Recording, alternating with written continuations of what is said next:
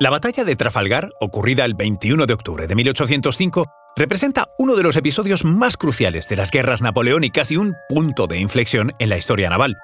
La contienda se libró cerca del Cabo de Trafalgar, en las costas de Cádiz, frente al municipio de Barbate, y enfrentó a la Armada Combinada de Francia y España contra la Marina Real Británica.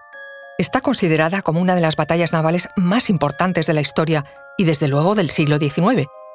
Es especialmente recordada por la audaz táctica del almirante británico Horacio Nelson y por decisiones cuestionables por parte de los almirantes franceses y españoles, que llevaron a una derrota devastadora para esta coalición. En la actualidad, la céntrica y monumental plaza londinense de Trafalgar Square conmemora la victoria británica. Os contamos esto y mucho más a continuación. Conoce mejor al equipo que protege nuestras costas. Alerta en el mar, el jueves a las 10 un nuevo episodio en National Geographic. Soy María José Rubio, historiadora y escritora. Y yo soy Luis Quevedo, divulgador científico. Y esto es Despierta tu curiosidad, un podcast sobre historias insólitas de National Geographic. Y recuerda, más curiosidades en el canal de National Geographic y en Disney Plus.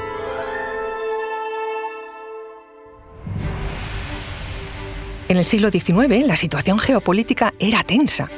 El rey Carlos IV y su primer ministro Manuel de Godoy habían firmado tratados de colaboración con Napoleón Bonaparte, que obligaban a España no solo a contribuir económicamente a las guerras napoleónicas en Europa, sino a poner a disposición de este la Armada Española.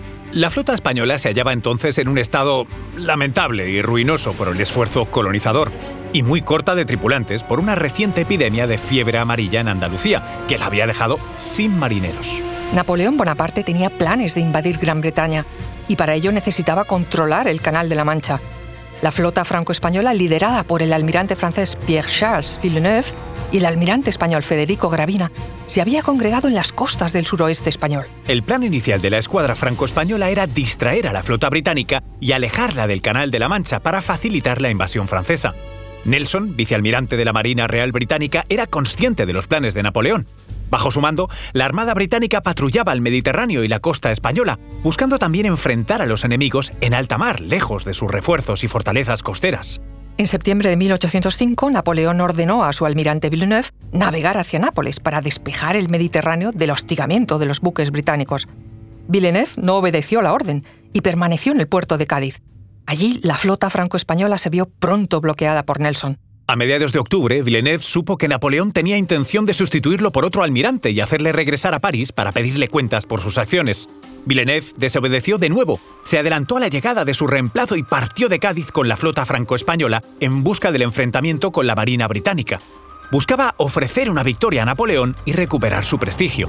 Sin embargo, el día de la batalla, el 21 de octubre de 1805, Nelson ejecutó una táctica audaz que rompía con la tradición naval. En lugar de formar una línea paralela al enemigo frente a frente para un intercambio de fuego artillero, dividió su flota en dos columnas perpendiculares y las dirigió directamente contra la línea franco-española, buscando cortarla y generar confusión. La estrategia de Nelson se vio favorecida por varias decisiones desacertadas del almirante francés Villeneuve. Una de ellas, su repentina orden de cambiar de rumbo. Ante la superioridad británica, el francés pretendió huir sin presentar batalla y regresar a puerto, lo que creó un caos organizativo entre los navíos franceses y españoles y los dejó en una posición vulnerable. La virada se hizo desordenadamente y con vientos flojos, lo que hizo la maniobra pesada y lenta.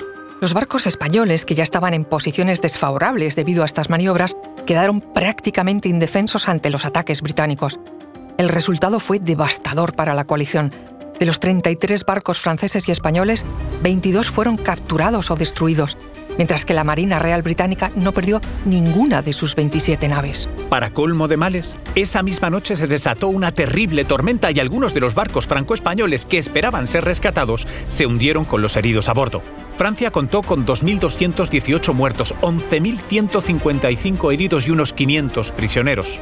Por su parte, España, 1.022 muertos, 1.383 heridos y otros 2.500 prisioneros.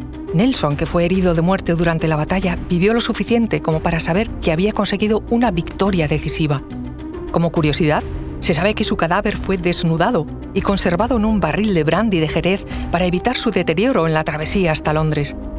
A su llegada fue enterrado con honores militares en una ceremonia de una solemnidad nunca antes conocida en el Reino Unido. Actualmente yace en la cripta de la Catedral de San Pablo de Londres.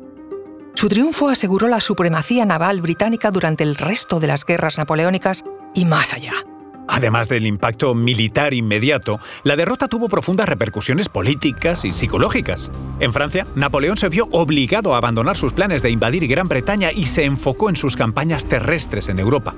En España, la derrota sembró dudas sobre la alianza con Francia y contribuyó a la inestabilidad política, que culminó en levantamientos y la posterior invasión francesa de 1808. La batalla de Trafalgar tuvo además un impacto cultural duradero. Nelson se convirtió en un héroe nacional en Gran Bretaña y su estrategia y tácticas se estudian aún hoy en academias navales de todo el mundo. La derrota, por otro lado, dejó una huella indeleble en la memoria colectiva francesa y española, sirviendo como una lección amarga sobre los costos de decisiones tácticas erróneas y la importancia de la coordinación y la preparación en operaciones militares.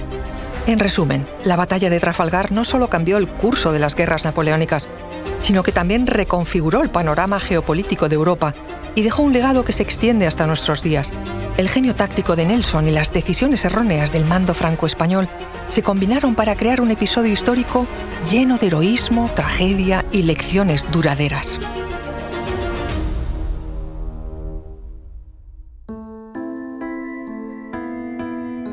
Recuerda que Despierta tu Curiosidad es un podcast sobre historias insólitas de National Geographic. Disfruta de más curiosidades en el canal de National Geographic y en Disney Plus. Ah, y no olvides suscribirte al podcast si has disfrutado con nuestras historias.